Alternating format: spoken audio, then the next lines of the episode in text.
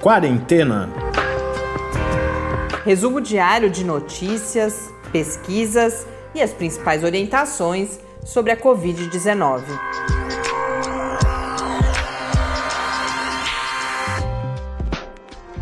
Quarentena, dia 208. Olá, começamos agora, nesta sexta-feira, nosso duzentésimo oitavo encontro aqui no Quarentena. Eu sou Mariana Petson. E eu sou Tárcio Fabrício. Hoje temos algumas notícias sobre a gripe, que ficou uhum.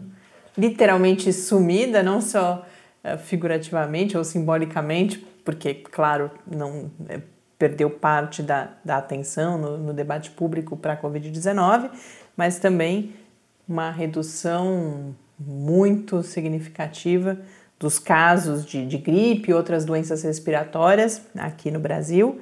A gente já comenta isso. E falamos também do. Como é, é sexta-feira, a gente sempre que possível busco trazer alguns temas menos uh, factuais ou noticiosos e mais reflexivos. Então a gente fala um pouco da, da pandemia como sindemia, o que nos faz. A gente explica esse termo sindemia, inclusive, ou apresenta mais do que explica.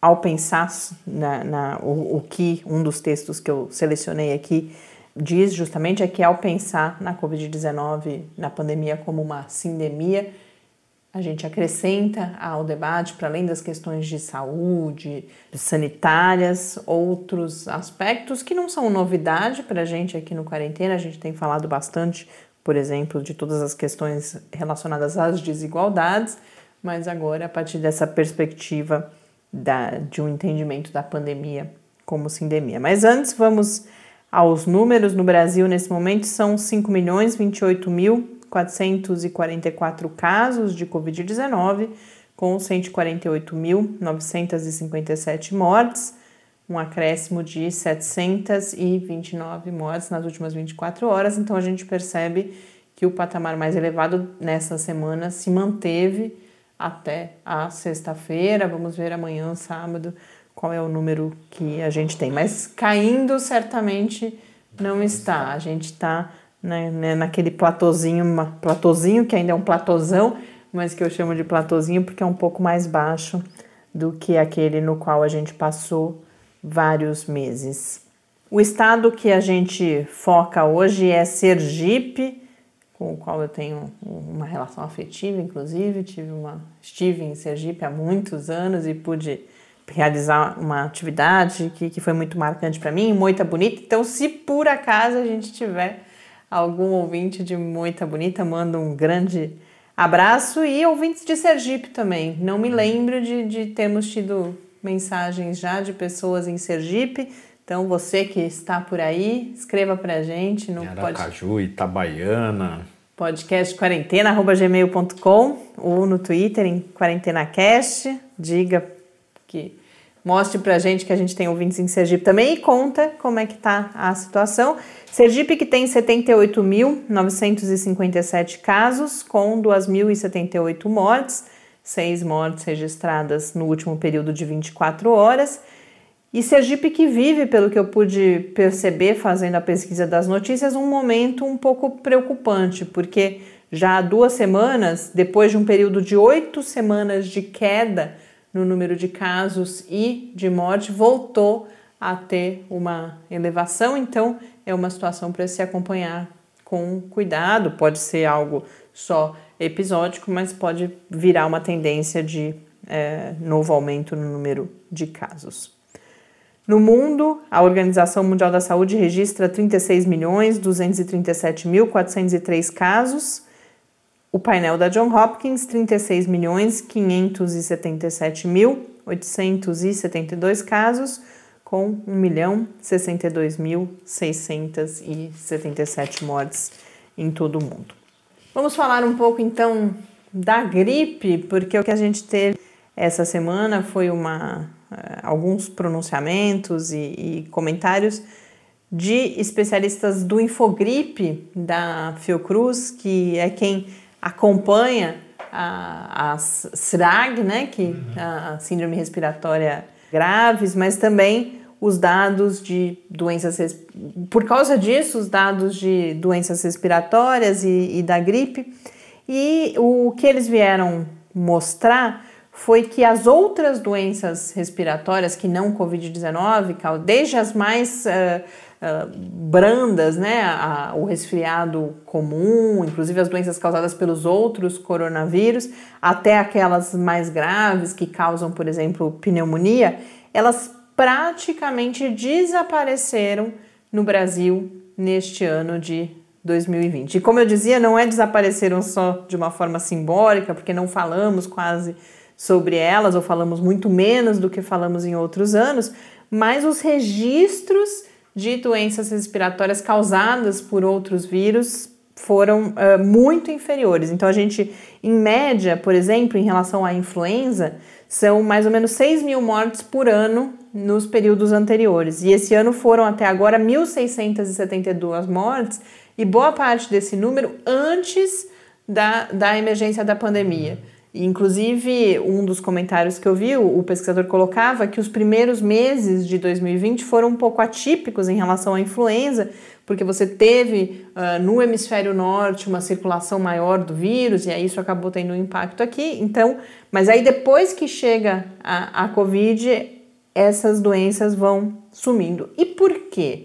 Por causa justamente das medidas de prevenção da própria Covid. Então, o distanciamento, fundamentalmente, depois o uso de máscara, a higiene das mãos e também o que esses especialistas trazem, a questão das pessoas passarem a estar mais atentas, deixarem de circular não só por conta das primeiro das regras de distanciamento, mas também, bom, se eu estou com um sintoma, se eu estou com o nariz escorrente, se eu estou com tosse, se eu estou com febre, eu vou evitar sair de casa, eu vou evitar interagir com outras pessoas é claro que as pessoas estavam pensando em Covid, mas o que esses números mostram para a gente é que há aí uma lição que pode ser adotada para o futuro.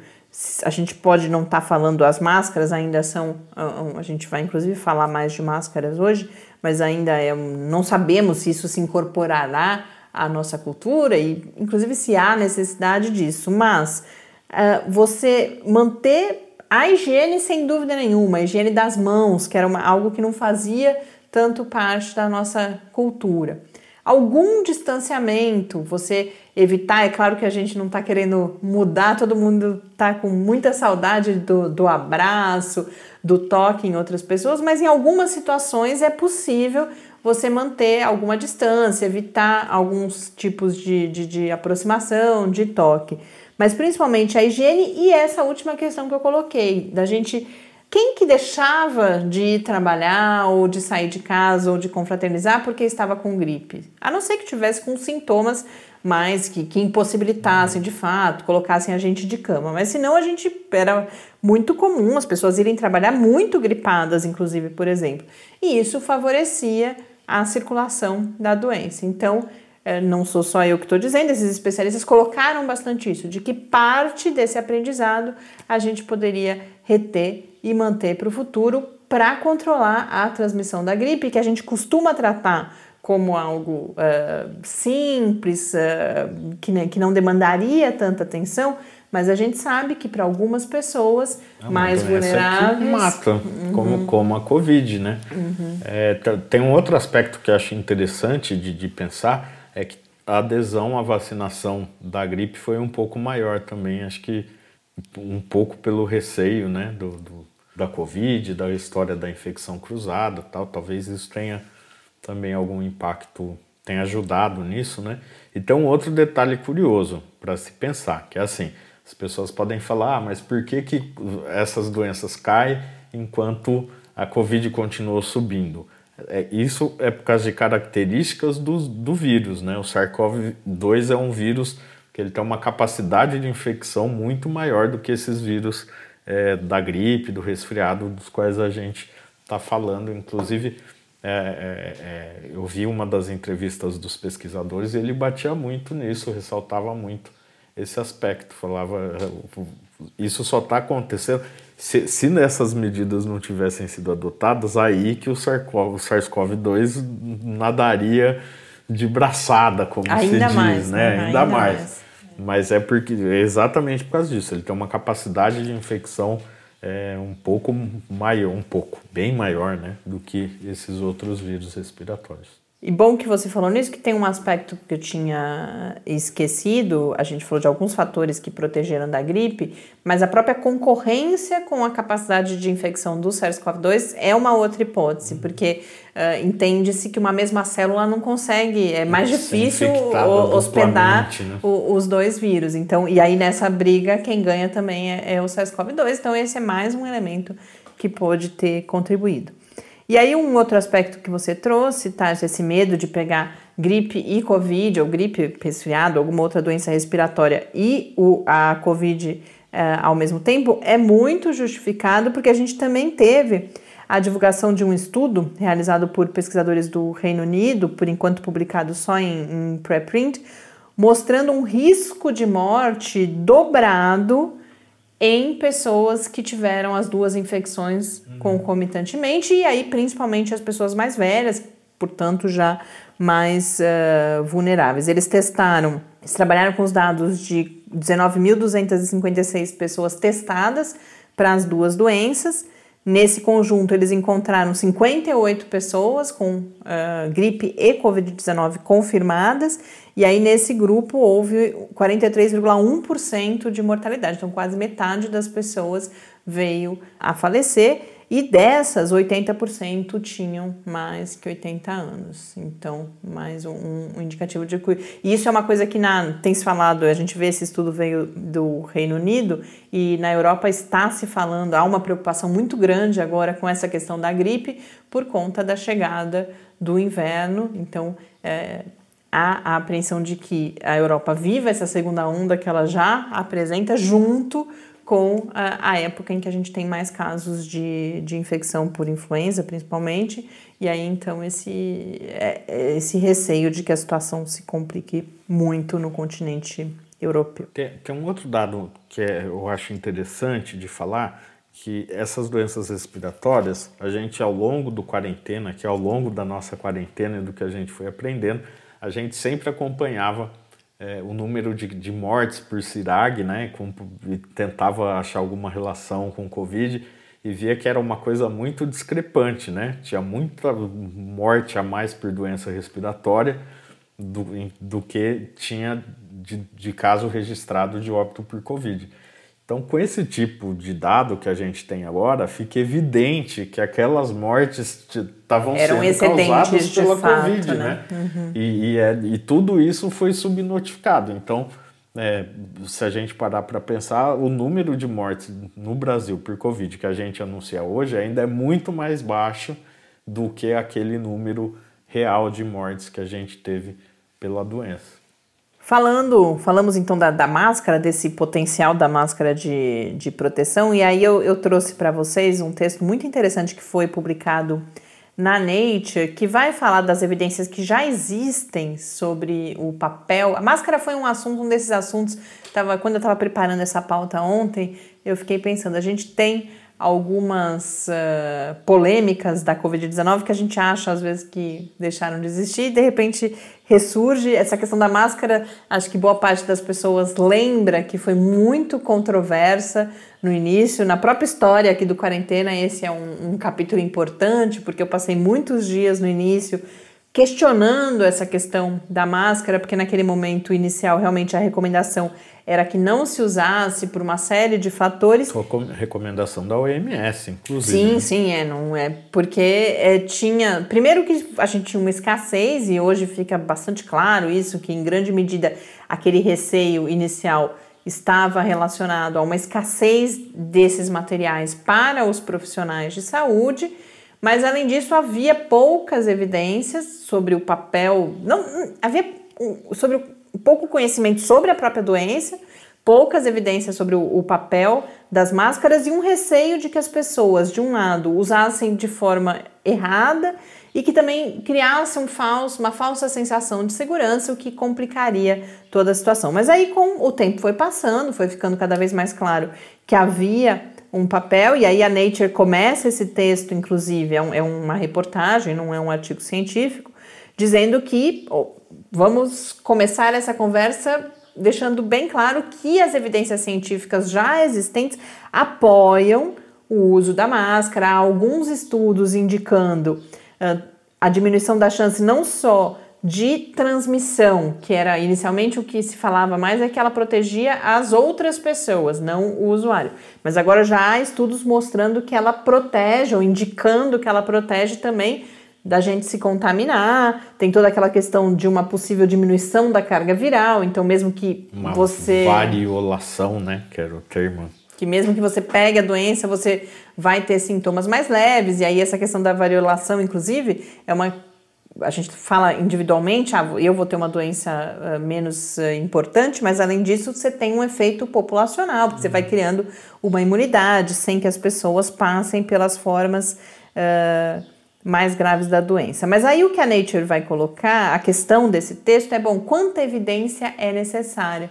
Porque o texto é sobre as dificuldades de você realizar os estudos naquele chamado padrão ouro, né? Estudos, grandes estudos, randomizados, controlados, para que a gente tenha a evidência científica mais robusta sobre, bom, de fato, que protege, a gente já sabe. Esses vários estudos, os, os números, alguns relatos de casos. Então, a gente tem, por exemplo, porque como a gente não tem os estudos controlados, o que a gente tem são os chamados ou em condições laboratoriais, que você simula ali. Então, por exemplo, tem um estudo com ratos, que eles separaram ratos com um, um modelo animal ali que, que foi preparado para ser infectado por Covid-19 ou pelo SARS-CoV-2. Então, você tinha um grupo de ratos infectados de um lado, uma barreira entre eles feita do tecido que é né, usado nas máscaras, e depois do outro lado, o rato saudável. Então, ali, ou você tem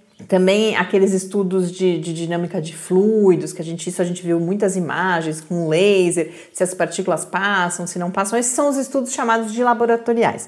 Além disso, você tem os estudos observacionais, como por exemplo, alguns que ficaram bastante famosos de dois cabeleireiros contaminados pela Covid-19, mas que usaram máscara o tempo inteiro no seu salão e os clientes também, e não houve nenhum registro de contaminação, embora em casa as pessoas que moravam com eles tenham se contaminado, então mostra que eles eram contagiosos, mas que ali naquele ambiente eles foram protegidos. Um outro registro que existe são dos protestos do Black Lives Matter nos Estados Unidos, em que a maior parte das pessoas uh, usava máscara e havia um receio muito grande que número, o número de casos crescesse por causa dos protestos e isso não aconteceu. Então a hipótese é que a máscara protegeu, porque de outro lado você tem eh, registros, eh, tem um que ficou famoso também de um acampamento de crianças e jovens nos Estados Unidos em que eles estavam sem máscara e aí a doença se uh, espalhou. É claro que e esse é o problema dos estudos observacionais. Você está falando de condições distintas, você não consegue controlar outras variáveis. Então, no caso dos protestos, as pessoas estavam ao, ao ar livre. Nos acampamentos, esses jovens eles estavam se, aliment, eles, se alimentando juntos, dormindo juntos. Então, eram condições diferentes. Mas o que esse texto da Nature vai dizer é que já há um conjunto de pequenos estudos e que todos esses pequenos estudos, com as suas limitações, juntos já nos dão um cenário melhor de que sim, as máscaras protegem. Agora, o que é difícil é a gente desenhar estudos que vão entrar no detalhe, o quanto elas protegem, é, como diferentes tipos de máscara protegem, porque para isso, inclusive, você teria que fazer estudos que são muito controversos, e aí o próprio texto traz o registro de um desses estudos que está sendo realizado na Guiné-Bissau, com 40 mil pessoas, e aí metade dessas pessoas, metade desses lares, porque essas pessoas estão divididas nas suas casas, recebeu máscaras e a outra metade não recebeu. É um estudo grande que vai dar, sem dúvida nenhuma, resultados importantes, mas há um questionamento ético, porque se a gente já sabe que a máscara protege de alguma forma, como é que você vai entregar para metade das pessoas você entrega máscara e para outra metade você não entrega? Os próprios pesquisadores justificam que eles não teriam condições de, de oferecer, inclusive, as máscaras para todo mundo, mas enfim é, é controverso, sem dúvida nenhuma, e aí esse texto da Nature vai trazendo essas diferentes questões que ainda precisam ser uh, tratadas de alguma forma em relação às máscaras. E um, um, último aspecto que eu queria trazer é que eles colocam que essas reflexões todas elas não dizem respeito só às chamadas ciências mais duras ou ciências naturais. Então não é só uma questão de física, de biologia, mas também das ciências do comportamento, porque é preciso verificar, por exemplo, se a máscara não tem um efeito que lá atrás era a preocupação dessa super confiança de você achar que está protegido e com isso, em vez de se proteger, estar se expondo mais ao vírus. Mas, por outro lado, já há indicativos de que ela gera um, um senso de, de comprometimento, ela, ela traz uma consciência que pode fazer com que a pessoa se comporte melhor. Então, estudos dessa natureza também precisariam ser realizados. Então, é, é nesse momento que a gente está em relação às máscaras, em que a evidência já existente diz que sim, usem máscaras, a gente já sabe que algum efeito há, mas outros estudos precisam, se a gente quiser entrar em, em, um conhecimento mais aprofundado, mais detalhado, justamente como eu colocava, de como protege, o quanto protege, eh, em que situações protege, em que situações não protege, tudo isso traz alguns, algumas dificuldades metodológicas, mas que os pesquisadores estão tentando aí usar a, a criatividade para enfrentar. Agora, por outro lado, tem uma evidência muito forte: máscara no queixo não funciona. Então, ah, é, essa, essa, essa isso protege bom, o queixo né? no máximo. Gente... Protege o queixo no máximo, não essa, essa é 100%, claro, né? essa é 100% de certeza que, que não, nada, não, não protege, muito pelo contrário, oferece risco justamente tanto por essa questão da super confiança, porque você acha, eventualmente você pode achar que você está protegido, protegido usando a máscara dessa forma que é completamente errada e você vai estar tá se expondo, e além disso tem a questão da contaminação cruzada. Você pode estar com a parte externa da máscara já contaminada, se você já teve contato com outras pessoas, por exemplo, e aí você, ao mexer na máscara, né? você transmite, você, você pode se contaminar ao levar esse material viral até a boca ou até o nariz, até os olhos. Então, máscara no queixo não só não protege, como é um risco. É importante, sem dúvida nenhuma, um registro importante que o Tarso traz. Antes da gente seguir para a última parte do nosso episódio, a partir de hoje a gente inaugura um novo momento aqui curtinho no, no quarentena, porque eu já cheguei a falar aqui, o Lab lançou recentemente uma nova série sobre a Covid-19, que se chama Ciência contra Covid. Originalmente são vídeos né, de cerca de cinco minutos, em que a gente convidou pesquisadores de todo o Brasil, fez uma chamada ampla para que contassem o trabalho de pesquisa que estão realizando, vinculado de alguma forma ao contexto da pandemia. E agora a gente já tem os dois primeiros episódios no ar. E às sextas-feiras a gente compartilha com vocês o áudio desses episódios. São episódios pouco, são vídeos, mas que dependem pouco da imagem. Então a gente consegue trazer aqui para vocês conhecerem também o trabalho dessas pessoas. E nessa estreia a gente ouve a Marilane Colnago, que é da, da Unesp, que integra uma equipe que desenvolveu uma ferramenta justamente para acompanhamento dos dados da Covid-19, que é o SP Covid-19 Info Tracker. Agora então vamos na voz da própria Marilane saber mais sobre esse projeto.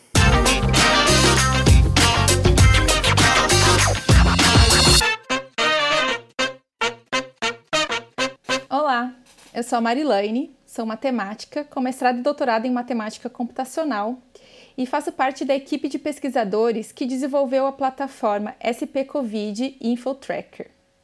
O principal objetivo dessa plataforma é disponibilizar tanto para a sociedade quanto para mídias, comunidade científica e também poderes públicos é, informações acuradas e detalhadas acerca da Covid no estado de São Paulo.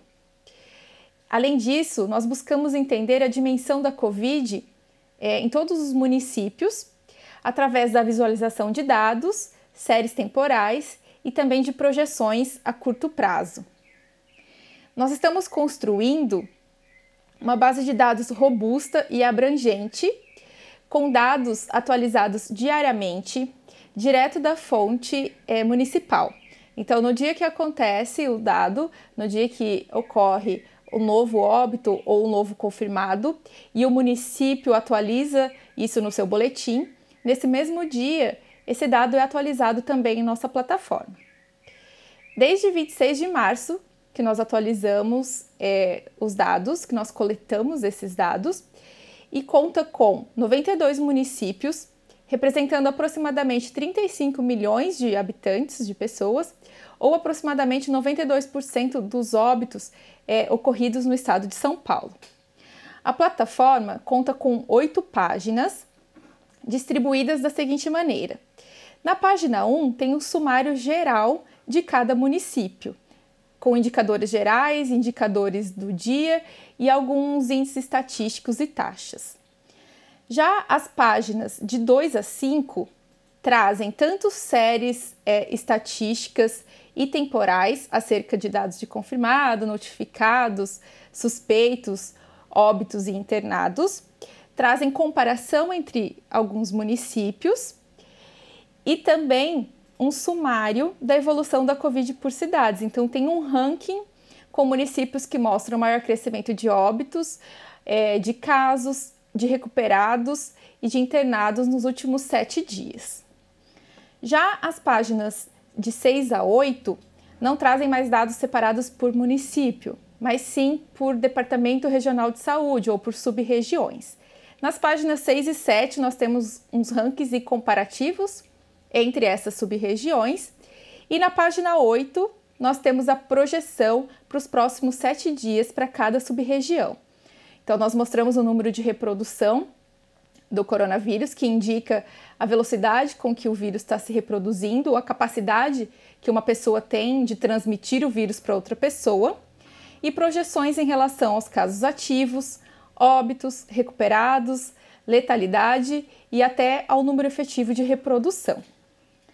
A plataforma tem sido divulgada amplamente é, em diversos veículos de divulgação tanto municipais, regionais, estaduais e até nacionais. É isso então. Eu agradeço a oportunidade e agradeço a todos pela atenção. Quem quiser acessar a nossa plataforma, está disponível em spcovid.net.br. Obrigada!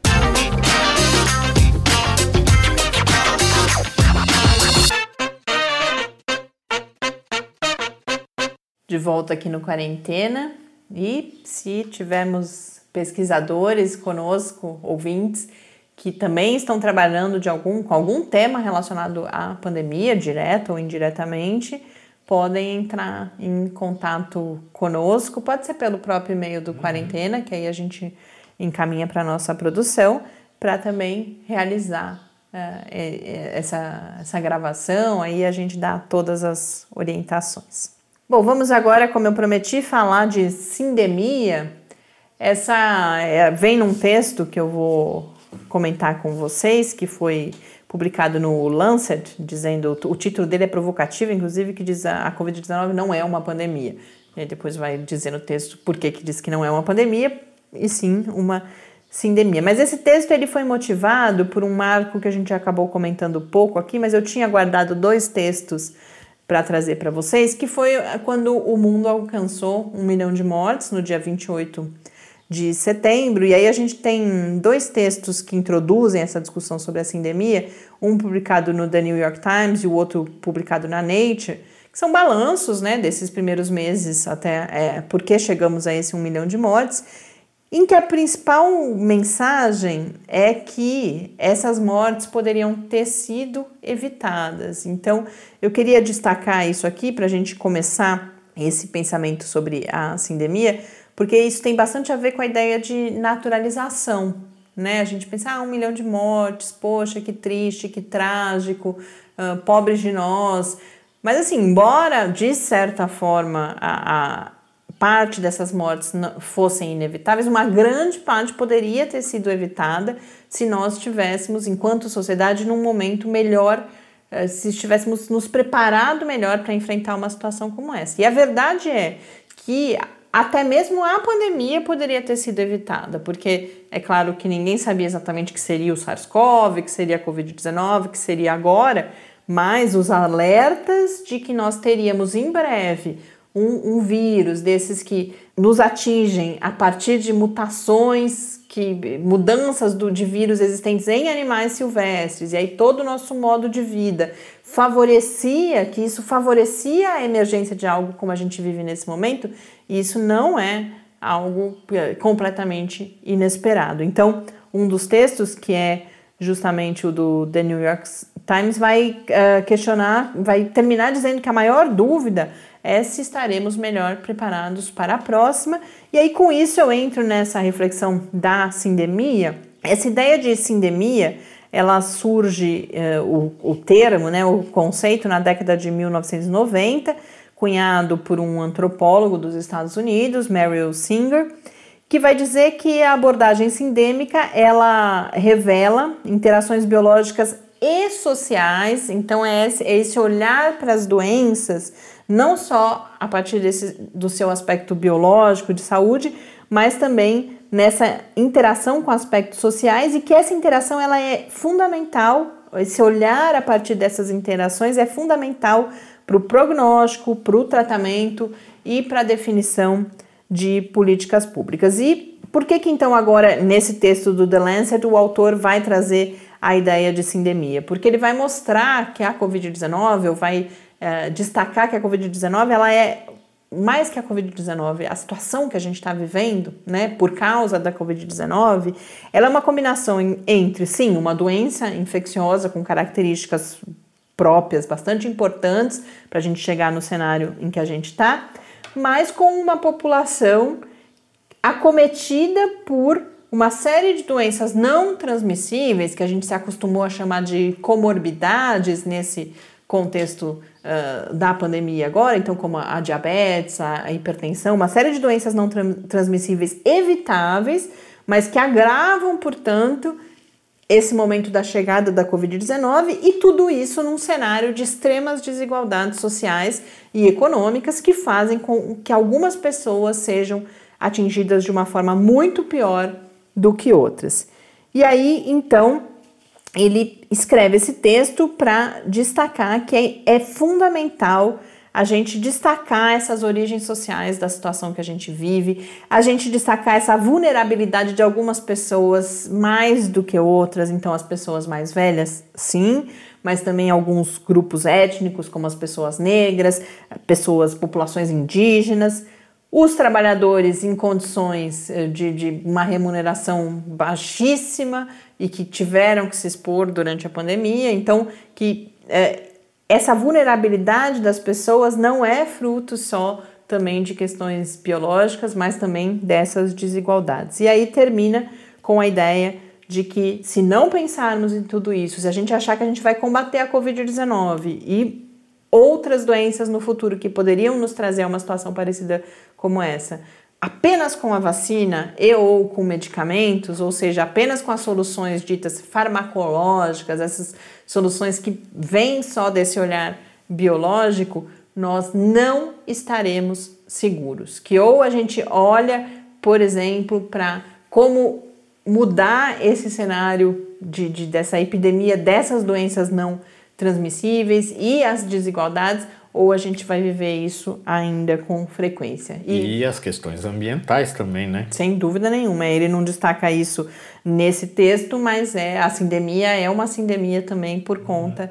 dessas questões ambientais. E é, é, muito interessante porque a mensagem com a qual ele termina, e é a mensagem com a qual eu termino esse episódio numa sexta-feira também, é de que o mundo está precisando de esperança, que a gente vai passar, inclusive, por um período muito duro, mesmo depois de, de fim da pandemia ou de controlar da pandemia, por conta de toda a crise econômica que se instala, do desemprego, e que nesse cenário a esperança é algo fundamental para que a gente possa seguir. E que olhar para essas questões pode ser também uma oportunidade de oferecer, olhar e agir, né? Não basta só uh, identificar que elas existem, mas agir, pensar as políticas públicas de combate a, a, a todas essas situações, seja né, que, que são todas frutos da, da desigualdade em grande medida, né? Que isso pode ser uma oferta de esperança às pessoas também. Então, é com isso que eu quero terminar esse nosso encontro. A gente terá episódios no sábado, no domingo e na segunda-feira, que é feriado, mas não serão episódios. Ao vivo eles nunca são, né? Mas são episódios que a gente já grava nessa sexta-feira, com entrevistas que a gente já fez. Amanhã, sábado, a gente tem o um episódio em parceria com o InformaSUS, que está muito interessante, mais uma vez, falando de, de cuidados com a população em situação de rua durante a pandemia. A gente vai descansar um pouquinho e ao, ao vivo ou mais quente a gente volta na terça-feira. Um grande abraço para todos vocês, um bom final de semana, descansem e até amanhã. Até a próxima e aproveita o feriado para ficar em casa. Quarentena é uma realização do Laboratório Aberto de Interatividade para a Disseminação do Conhecimento Científico e Tecnológico, o LAB da UFSCar, e do Centro de Desenvolvimento de Materiais Funcionais, CDMF. E conta com o apoio da Fundação de Amparo à Pesquisa do Estado de São Paulo. Pauta, produção e apresentação: Mariana Pezzo e Tárcio Fabrício.